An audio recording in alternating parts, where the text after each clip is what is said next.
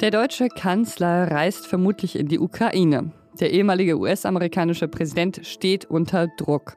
Und Würmer könnten unsere Rettung sein. Darüber sprechen wir gleich im Nachrichtenpodcast Was jetzt?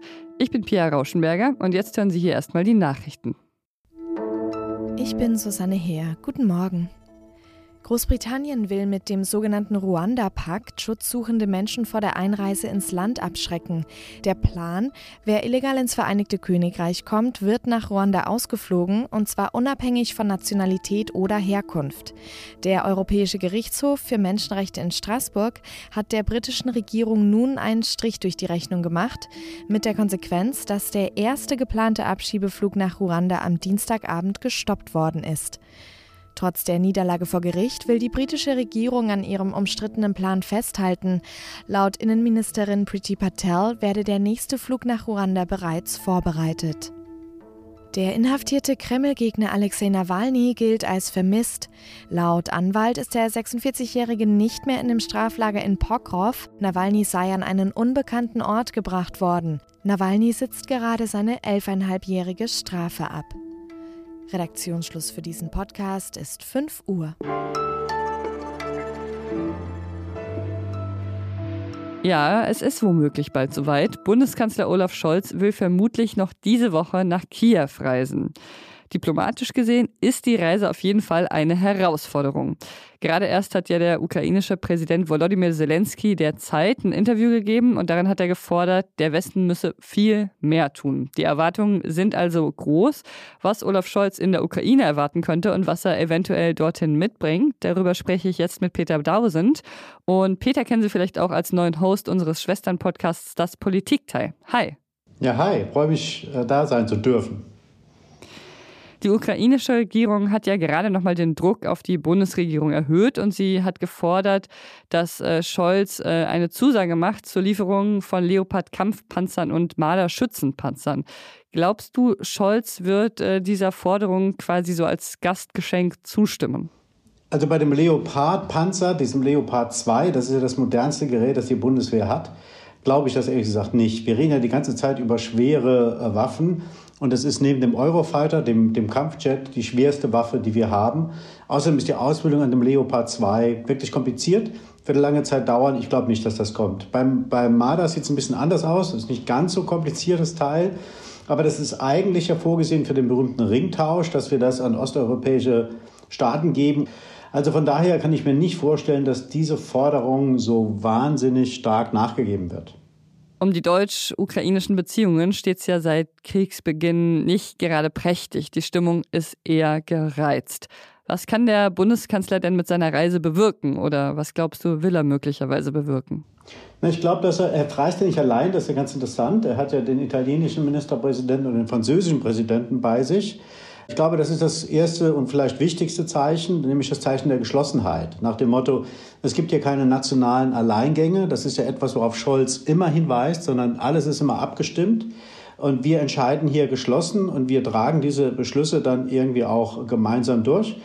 Es ist auch, glaube ich, so ein bisschen ein Zeichen dafür, dass halt die ganze Kritik, die sich von Seiten der Ukraine, ja speziell auch von dem Botschafter Melnik, sehr stark an der Bundesregierung festmacht, dass Scholz diese, diese einseitige Betrachtung auch für nicht gerechtfertigt hält, weil äh, die Franzosen beispielsweise haben überhaupt gar keine andere Position als die Bundesregierung und die Italiener auch nicht. Also von daher, es ist das Zeichen, Europa handelt geschlossen und Europa geht auch einen Schritt jetzt auf die Ukraine zu. In der New York Times war diese Woche die Meinung zu lesen, indem Scholz so wenig tue, erlaube er Putin, die autokratische Illusion aufrechtzuerhalten, den Krieg zu gewinnen. Das habe zu mehr Krieg und mehr Zerstörung in der Ukraine geführt. Findest du, das sind berechtigte Vorwürfe? Na, ich glaube ehrlich gesagt nicht, dass dieser Vorwurf gerechtfertigt ist. Was heißt hier die Illusion, dass die Russen den Krieg gewinnen kann?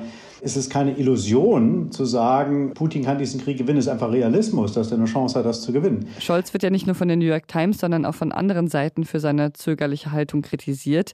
Glaubst du, diese Reise ist jetzt sowas wie ein genereller Aufbruch zu einer aktiveren Position? Ja, schwer zu sagen. Aber ich glaube, Scholz ist sehr davon überzeugt, dass die Gefahr besteht, dass man eine Entscheidung treffen kann, die etwas dann auslöst, was nicht mehr kontrollierbar ist. Er sieht die Gefahr einer nuklearen Eskalation ähm, im Hintergrund. Ich glaube, viele Leute wischen das einfach so weg.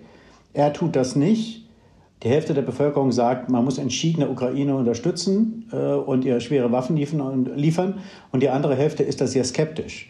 Und Scholz nimmt auch diese andere Hälfte wahr und ich glaube halt auch, dass er wirklich davon überzeugt ist, dass es eine Gefahr nach wie vor besteht, dass, diese, dass dieser Krieg äh, sich ausweitet zur Auseinandersetzung mit dem Westen und dann hätten wir eine ganz neue, deutlich, nochmal deutlich dramatischere Situation als jetzt. Gut, ja, vielen Dank, die Peter.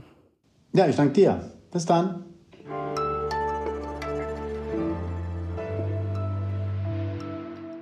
Und sonst so? Dass unsere Zivilisation ein ganz kleines Problem mit Plastikmüll hat. Ich glaube, das äh, wissen die meisten Menschen schon.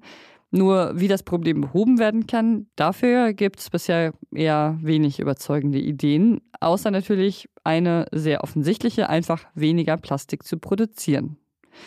Was aber den Müll angeht, da gibt es jetzt vielleicht eine Lösung aus der Tierwelt. Wissenschaftlerinnen haben herausgefunden, dass Polystrol fressende Käferlarven uns dabei helfen könnten, Kunststoffe zu recyceln. Das sind also Larven, die Plastik essen. Und diese Larven, die konnten sich in dem Experiment der WissenschaftlerInnen sogar ausschließlich von Plastik ernähren und sind trotzdem nicht gestorben.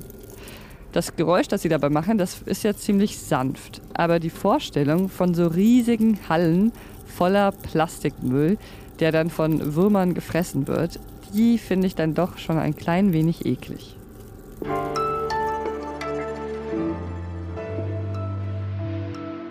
Am 6. Januar 2021 hat sich ein düsteres Kapitel der US-amerikanischen Geschichte ereignet. Demonstrierende haben das Kapitol gestürmt. Ein Untersuchungsausschuss hat jetzt monatelang daran gearbeitet, hinter verschlossenen Türen aufzuklären, was genau damals passiert ist und vor allem auch, wer dafür verantwortlich ist. Vergangene Woche haben sie dann ihre Ergebnisse präsentiert und der Untersuchungsausschuss sieht den damaligen Präsidenten Donald Trump als treibende Kraft hinter den Ereignissen. Diese Woche ist jetzt die dritte öffentliche Anhörung zur Attacke auf das US-Kapitol. Darüber spreche ich jetzt mit unserer US-Korrespondentin Johanna Roth. Hi. Hallo Pia. Was sind denn da bisher die wichtigsten Ergebnisse, die der Untersuchungsausschuss vorgetragen hat? Äh, wir haben sehr detaillierte Einblicke erhalten in äh, Trumps Verhalten, nicht nur rund um den 6. Januar 2021, sondern auch in den Tagen und Wochen nach der Präsidentschaftswahl 2020, also in die schrittweise Entwicklung dieses Putschversuchs, wie es auch der Ausschuss jetzt nennt. Und ich fand, es war schon überraschend, wie viele Trump-Loyale, etwa seine eigene Tochter, damals schon Abstand genommen haben und ihm teilweise auch offen gesagt haben wollen, dass er diese Wahl verloren hatte. Aufgehalten haben sie ihn allerdings nicht. Und vieles war zumindest vage auch schon bekannt, aber die Dokumentation des Ganzen, die war dann doch nochmal schockierend. So soll Donald Trump etwa zumindest aufgeschlossen dafür gewesen sein, dass einige seiner AnhängerInnen seinen Vizepräsidenten Mike Pence hängen wollten, weil der sich weigerte, an jenem 6. Januar die Bestätigung der Wahl abzulehnen. Trump hat sich ja Anfang der Woche geäußert und die Vorwürfe zurückgewiesen. Er hat ein langes Dokument veröffentlicht, sogar mit Fußnoten. Und darin hat er auch seine völlig unbelegte Behauptung wiederholt, es habe Wahlbetrug gegeben. Meinst du, er erreicht mit seinen Behauptungen nach wie vor seine AnhängerInnen? Äh, viele von ihnen durchaus, ja. Man, man darf nicht vergessen, dass es immer noch Millionen Menschen in den USA gibt, die an diese Lüge von der vermeintlich gestohlenen Wahl glauben. Diese Anhörungen, muss man ganz klar sagen, die werden nicht helfen gegen die Polarisierung des Landes. Aber sie haben trotzdem eine wichtige Funktion. Sie lassen die Schuldigen an dieser Verschwörung, die zu der Gewalt vom 6. Januar führte, also allen voran offensichtlich Donald Trump, aber eben auch alle, die ihm keinen Einhalt geboten haben, ganz egal, wie einsichtig sie sich jetzt zeigen, zumindest nicht unbehelligt davonkommen. Was daraus konkret folgt, äh, auch was mögliche Strafen angeht, werden wir sehen müssen. Kann denn der Ausschuss Trump überhaupt irgendwie gefährlich werden? Das hängt, würde ich sagen, maßgeblich von der Frage ab, ob er sich offiziell am Ende auch für eine Strafverfolgung Trumps aussprechen wird, eine entsprechende Empfehlung abgeben wird. Im Moment sieht es schon danach aus, denn was wir in den Anhörungen vor allem sehen, also die Linie, die sich so ein bisschen da durchzieht, sind Belege dafür, dass Trump vorsätzlich gehandelt hat, dass er also vielfach und von offizieller Stelle darüber aufgeklärt worden war, dass er diese Wahl verloren hatte, dass er seine AnhängerInnen bewusst gegen diese Fakten aufgehetzt hat und womöglich nicht nur in Kauf genommen, sondern vielleicht auch darauf abgezielt hat, dass die Situation rund um das Kapitol so eskalieren würde. Es kann also gut sein, dass Trump sich auch vor Gericht wird verantworten müssen. Das hier ist ja nur ein parlamentarischer Untersuchungsausschuss, eben kein, kein, keine Gerichtsverhandlung. Bis es dazu kommt, wird es allerdings tatsächlich noch eine ganze Weile dauern. Danke, Johanna, und ich glaube, wir bleiben dran. Sehr gern, ja. Und das war's schon mit Was jetzt für heute Morgen. Heute Nachmittag empfängt sie hier mit neuen Nachrichten und Gesprächen mein Kollege Moses Fendel. Mails mit Lob, Kritik und alles weitere empfangen wir unter wasjetzt.zeit.de. Ich bin Pia Rauschenberger. Machen Sie es gut.